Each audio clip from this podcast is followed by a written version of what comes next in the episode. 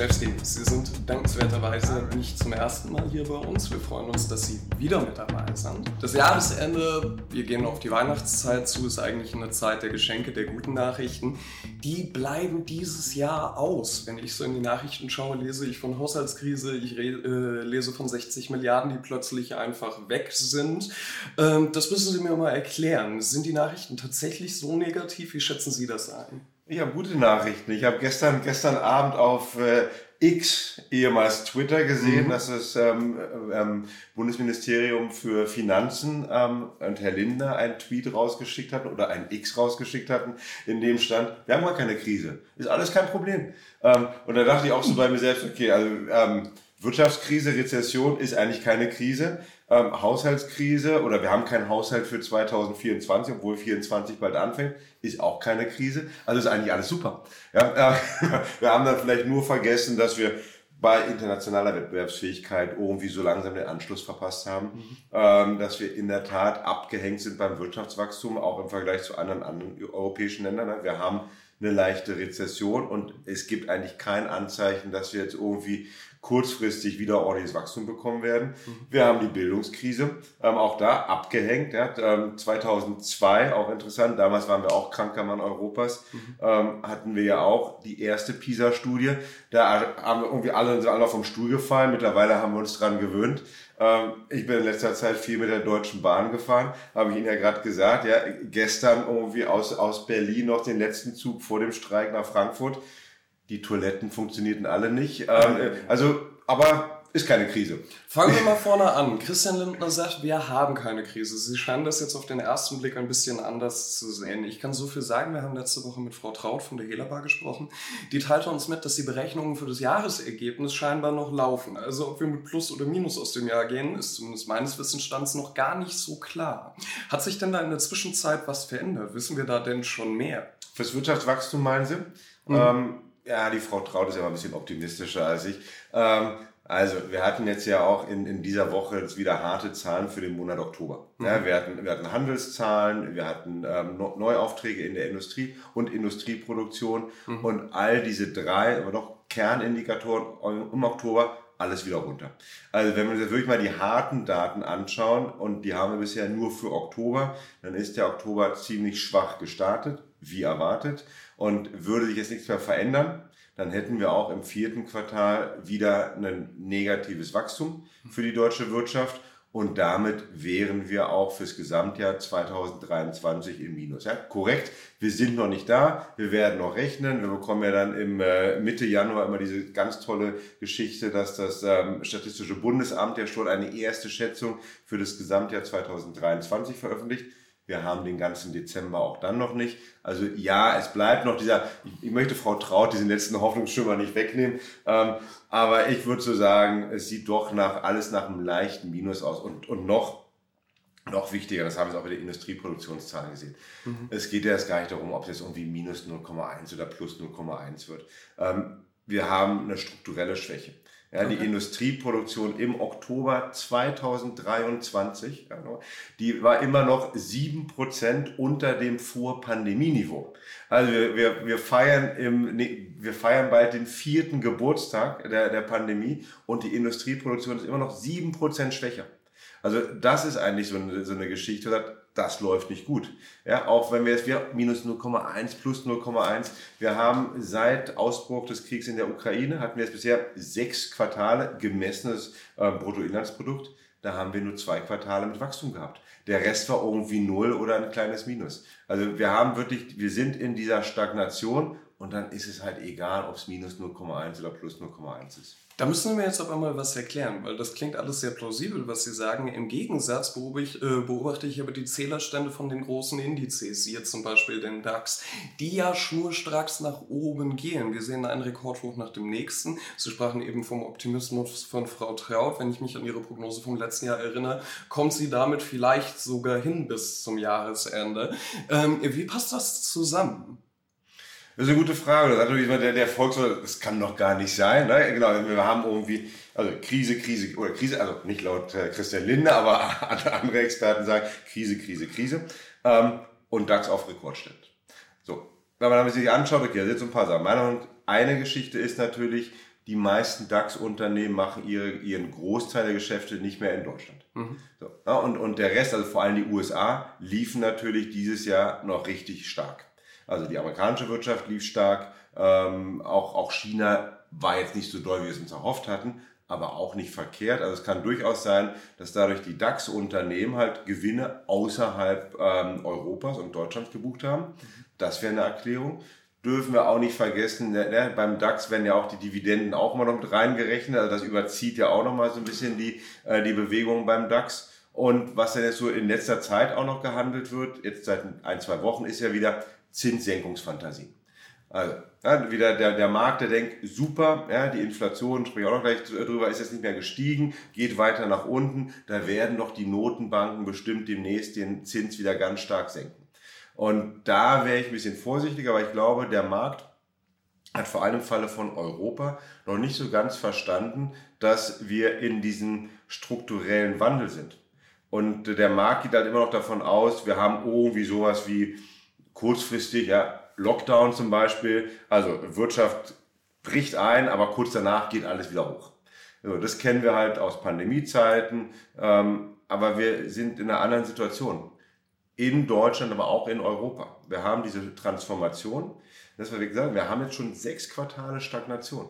Und das wird auch im nächsten Jahr kaum besser werden. Aber da muss ich einhaken. Wo ist denn dann diese Transformation? Weil Sie sprechen auf der einen Seite von der strukturellen Schwäche Deutschlands. Sie ja. sprachen vom altbekannten Krankenmann Europas. Auf der anderen Seite sprechen Sie von diesem Wandel, der in Teilen auch Treiber für den DAX ist. Was genau wandelt sich denn da? Siehe äh, Stichwort Zukunft, äh, Zukunftsfähigkeit Deutschlands. Also was sich wandeln sollte, ähm, wäre natürlich mehr Investitionen in Digitalisierung, Infrastruktur, Bildung, Energie. Mhm. So, das sollte sich wandeln. Ja? Ähm, und, und dann haben wir natürlich auch noch äh, Bildung, da, darüber schwebt ja auch noch Demografie, also Fachkräftemangel, ähm, Ausbildung oder Bildung gehört natürlich auch dazu. Also wie habe ich immer weniger Arbeitnehmer, dass ich die wirklich hochqualitativ ähm, arbeiten lassen kann. Ähm, so, das sind eigentlich die ganzen strukturellen Herausforderungen. Mhm. Ähm, und darunter da gibt es auch noch, keine Ahnung, ähm, Elektrifizierung vom Automobilsektor zum Beispiel, ähm, Veränderung des Welthandels. Also China braucht unsere Produkte gar nicht mehr so stark wie in der Vergangenheit, weil China ist halt selber in der Lage, Stichwort äh, elektrische Autos, die selber zu produzieren. Ähm, und von daher ist es eigentlich auch jetzt nicht mehr ganz so relevant, wie stark die chinesische Wirtschaft wächst. China ist immer mehr Systemrivale geworden und braucht halt nicht mehr nur, er ist nicht mehr dieser Zuckeronkel, der irgendwie alles kauft, was aus Europa und Deutschland kommt, sondern ähm, die können es selber machen. So, und, und das ist halt Strukturwandel. Da müssen sich Unternehmen neu aufstellen. Ähm, der Staat muss Rahmenbedingungen liefern. Ähm, ja, ob das dann nun zum Beispiel den Standort Deutschland wieder attraktiver zu machen, ja, über Investitionsanreize zu bieten, aber auch um selber Infrastruktur, die das, was jeder VWL-Student als öffentliches Gut kennt, ja, die auch bereitzustellen. Ähm, also da, wo dann vielleicht Privatwirtschaft doch nicht effizient ist, sondern wo der, wo der Staat einfach besser ist. Ähm, und das ist Systemwandel. Und wenn ich so viel strukturelle Herausforderungen habe, habe ich jedenfalls, wenn ich mir jetzt Wirtschaftsgeschichte seit Ende des Zweiten Weltkrieges anschaue, kein einziges Land gesehen, das es hinbekommen hat, so viele Transformationen gleichzeitig durchzuführen und dann auch noch starkes Wirtschaftswachstum zu produzieren. Natürlich gibt es Sektoren, die davon profitieren werden. Ja, und das ist natürlich teilweise auch die, die Fantasien, die an den, an den Börsen gehandelt werden. Aber es gibt Sektoren, die davon nicht profitieren werden. Und äh, am Anfang, also jedes Mal am Anfang von Strukturreformen, werde ich eher stagnierendes Wirtschaftswachstum haben. Ja, das was, ja, ähm, vor 20 Jahren oder vor 25 Jahren, kranker Mann Europas, hatten wir die gleiche Geschichte. Nur damals hatten wir nur ein Problem, das war der Arbeitsmarkt. Ja, wir hatten fünf bis sechs Millionen Arbeitslose in Deutschland. Also wo dann irgendwann angefangen okay, wir müssen dieses ähm, Problem lösen. Es dauert aber auch zwei, drei Jahre im Grunde genommen, ja, von Anfang 2000 kranker Mann Europas, schwaches Wirtschaftswachstum und erst eigentlich so 2006, 2007 fingen wir wieder an, stärker zu wachsen. Und dann kam die Finanzkrise, durch die wir ähm, relativ gut ähm, in Deutschland äh, gekommen sind. Und dann hatten wir eigentlich so ab 2010 dieses Wirtschaftswunder ähm, 2.0 und konnten wir dann die Früchte ernten von Reform. Wir hatten auch viel Glück, ja, ähm, weil halt die externen Umstände relativ positiv für uns waren. Aber das spricht halt, und das ist halt die Frage, an den Märkten wird meiner zu viel jetzt nur diese starke Zinssenkungsfantasie gespielt. Und da würde ich eigentlich auch sagen, ich, ich sehe nicht, dass wir, ich gehe davon aus, dass wir Zinssenkungen bekommen werden, okay. aber nicht so starke. Ja, wenn wir jetzt aktuell schauen, diese Woche, glaube ich, hat der Markt eingepreist 150 Basispunkte Zinssenkung bei der EZB im nächsten Jahr. Mhm. Ähm, 150 Basispunkte würde ja auch heißen, dass eine EZB einen Gesichtsverlust leidet, dass sie nämlich dann zugibt, wir sind eigentlich zu weit gegangen mit den Zinsen, würde aber auch bedeuten, dass ich einen starken wirtschaftlichen Einbruch bekommen müsste. Und Stagnation ist nicht das gleiche wie wirtschaftlicher Einbruch. Sehen Sie diese Prognose denn jetzt für die kommende EZB-Ratssitzung? Jetzt muss man dazu wissen, soweit ich weiß, sind Sie äh, ECB-Watcher, wie es so schön mhm, heißt. Das bedeutet, Sie stecken dabei tiefer in der Thematik drin als so manche andere. Was erwarten Sie denn ganz konkret von der Sitzung nächste Woche? Nix. schön gesagt. Ja, okay. Kurz und knapp, nix. Ähm, nein, also die, die EZB hat natürlich, also wir haben jetzt in den, seit September einen Wandel bei der EZB gesehen. Also im, im September war es noch so, da war eigentlich auch immer extrem hawkisch, wie es so schön heißt. Also auch da, da gab es noch eine Zinsung, aber das war, es könnte noch weiter die Zinsen erhöht werden. Ähm, das war ja auch, als wir dann gesehen haben, dass die, die langfristigen Zinsen nochmal stark stiegen. Hm. Ähm, so, dann kam das Oktobertreffen. Im Oktobertreffen hat sich deutlich der Ton der EZB und von Christine Lagarde verändert. Man war, wurde vorsichtiger, ja, man, man sagt, ah, also ganz so gut läuft es dann doch nicht mit der Konjunktur, wie wir das eigentlich immer gedacht hatten. Ähm, aber die Inflation ist noch zu hoch. So, jetzt wird, wenn wir den nächsten Schritt bekommen, ähm, nächste Woche, die, dieser Konjunkturpessimismus, denke ich, wird nochmal verstärkt werden. Man wird jetzt nicht so, ja, die, also man wird eher wahrscheinlich bei Christian Linder sein und, und sagen, okay, das ist eigentlich doch noch gar keine Krise. Ähm, also man, aber man, man muss die Wachstumsprognosen wieder nach unten revidieren. So, und bei der Inflation, da ist auch die Inflation, hatten wir auch jetzt in ähm, letzte Woche die Inflationszahlen stärker runtergekommen wieder, stärker auch als die EZB das erwartet hat. Da wird man daraufhin dann auch die Inflationsprognosen für nächstes Jahr und wahrscheinlich auch für 2025 ein bisschen nach unten revidieren. Und dann habe ich genau jetzt diese, diese Herausforderung. Was mache ich jetzt als EZB? Ähm, also ich revidiere jetzt, aber also Zinserhöhung steht nicht mehr auf dem Programm. Ja, ganz deutlich. Also macht in der jetzigen Situation wirklich keinen Sinn. Ich weiß als EZB auch, dass Geldpolitik immer mit einer Verzögerung wirklich Auswirkungen hat auf die Realwirtschaft. Also das, was wir an Disinflation, also an zurücklaufender Inflation jetzt gesehen haben dieses Jahr, hat noch gar nichts mit, den, mit, der, mit der Geldpolitik zu tun. Ja, das kommt von Energiepreisen und von Nahrungsmittelpreisen. Die Bremswirkung der Geldpolitik werden wir erst nächstes Jahr spüren. Das heißt, das weiß die EZB auch und die weiß, okay, jetzt nicht mehr weitermachen. Und dann ist natürlich die Frage, mache ich jetzt eine komplette 180-Grad-Wende und sage dann auch schon nächste Woche, okay, wir erhöhen nicht mehr und übrigens, by the way, äh, wir werden demnächst auch die Zinsen senken? Nein. Ja, also dann, dann kommt nämlich so ein bisschen ja, EZB-Sprech. Ähm, also wir werden jetzt, man muss jetzt ganz vorsichtig sein und ich erwarte, dass äh, sie nächste Woche, also Christine Lagarde nächste Woche versuchen wird, sich komplett unverbindlich zu positionieren. Dass wenn dann auch so eine Frage kommt von den Journalisten, okay, könnte es denn jetzt auch eine Zinssenkung geben, wird sie die nicht mehr komplett ausschließen im Laufe des Jahres 2024, wird aber auch noch nicht die, die komplette Tür zuschlagen für Zinserhöhungen. Und das ist eigentlich das Beste, was sie machen kann, ja, alle Optionen offen halten. Ähm, und so dass wir dann, und, dann, und das ist ja, also das ist, was sie sagen wird, dann, dann kommen wir ins Jahr 2024 dann werden wir sehen, dass die, ähm, die pessimistischeren Wachstumsprognosen recht haben werden ähm, und die Inflation weiter nach unten gehen wird, halt aufgrund ja, dieser verzögerten Bremswirkung der Geldpolitik. Und dann habe ich halt im Sommer, aber wirklich erst im Sommer, auch die Möglichkeit, um wirklich die Zinsen zu senken. Nicht so sehr, um jetzt auf einen wirtschaftlichen Schock zu reagieren, sondern vielmehr, um zu sagen, okay, Aufgabe erfüllt und jetzt nehme ich mal ganz langsam den Fuß vom Bremspedal zurück, aber ohne jetzt wieder Gas zu geben. Und die Märkte, die Märkte gehen davon aus, dass die Geldpolitik wieder Gas geben will. Ähm, ja, und hat darum halt 150 Basispunkte runter, ist Gas geben. Mhm. Ähm, das wird meiner Meinung nach nicht passieren. Okay, weil der Ausblick für 2024 wäre jetzt fast meine nächste Frage gewesen. Ich habe irgendwann mal gelernt, man muss irgendwie so einen halbwegs konstruktiven Ausblick ans mhm. Ende solcher Beiträge stellen. Deshalb versuchen wir das mal. Ja, das ja, finde ich ja. ganz schön. Denn ähm, ich habe jetzt gelernt, wir befinden uns inmitten einer Transformation, die sorgt für eine Stagnation aktuell mit Bezug auf dieses äh, Wirtschaftswachstum. Christian Lindner sieht das anders, gut geschenkt.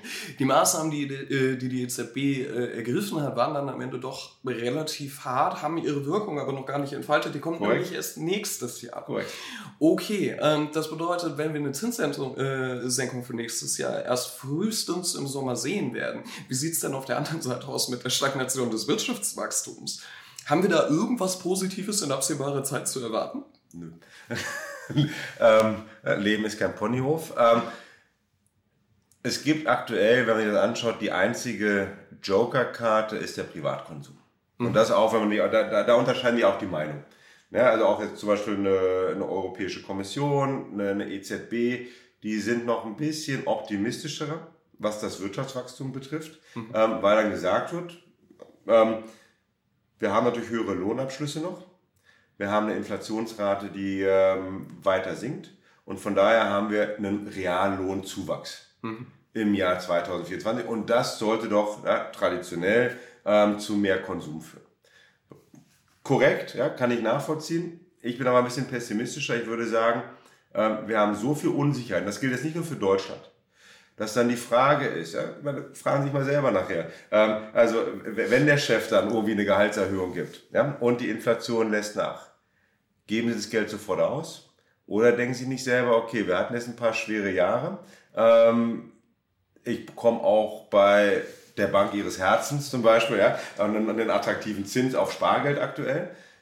Also spare ich ja nicht lieber, als das Geld auszugeben. Und mein, also Sie werden es für sich selber überlegen, meine Antwort wäre gesamtwirtschaftlich, dass viele Leute sich eher überlegen werden, ich spare. Und dann, ob es dann nur ein, ein Angstsparen ist, ein Vorsichtssparen ist, aber dadurch wird halt meiner Meinung nach das, was an eventuell mehr Geld real dann wirklich im Portemonnaie auf dem Konto äh, ist, das geht nicht in den Konsum, sondern ins Sparen und damit bleiben wir halt bei der Stagnation. Und ähm, wo sparen diese Menschen denn dann? Wir hatten das vorhin. Wenn sie überhaupt sparen können. Wenn sie überhaupt sparen können, das ist der nächste Punkt. Wir setzen das mal kurz voraus, weil ähm, wir vorhin gesagt haben, die äh, Zählerstände von den großen Indizes, nehmen wir zum Beispiel äh, den DAX, erreichen einen Höchststand nach dem nächsten. Ja. Da ist eine Hoffnung eingepreist, die Sie für ziemlich vergebens halten, wenn ich das so sagen darf. Das war zumindest das, was bei mir ankam. Ja. Ähm, was bedeutet das denn für die Anlagekultur in Deutschland und für den Aktienmarkt im kommenden Jahr? Wir ähm, sehen mit Bezug auf die steigenden Zinsen ja jetzt auch wieder einen Fokus auf Renten, auf Anleihen etc. etc. Das ist ja schon mal erstmal schön, da kommen wieder Finanzprodukte ins Spiel, die fast ausgestorben sind in den letzten Jahren. Ähm, wie sehen Sie die Lage dort? Wo sehen, auf welchen Anlageklassen sehen Sie den Fokus? Was glauben Sie, was wird da passieren? Ich darf ja keine Beratung machen, ähm, also das ist immer der, das ist immer der, der Vorteil.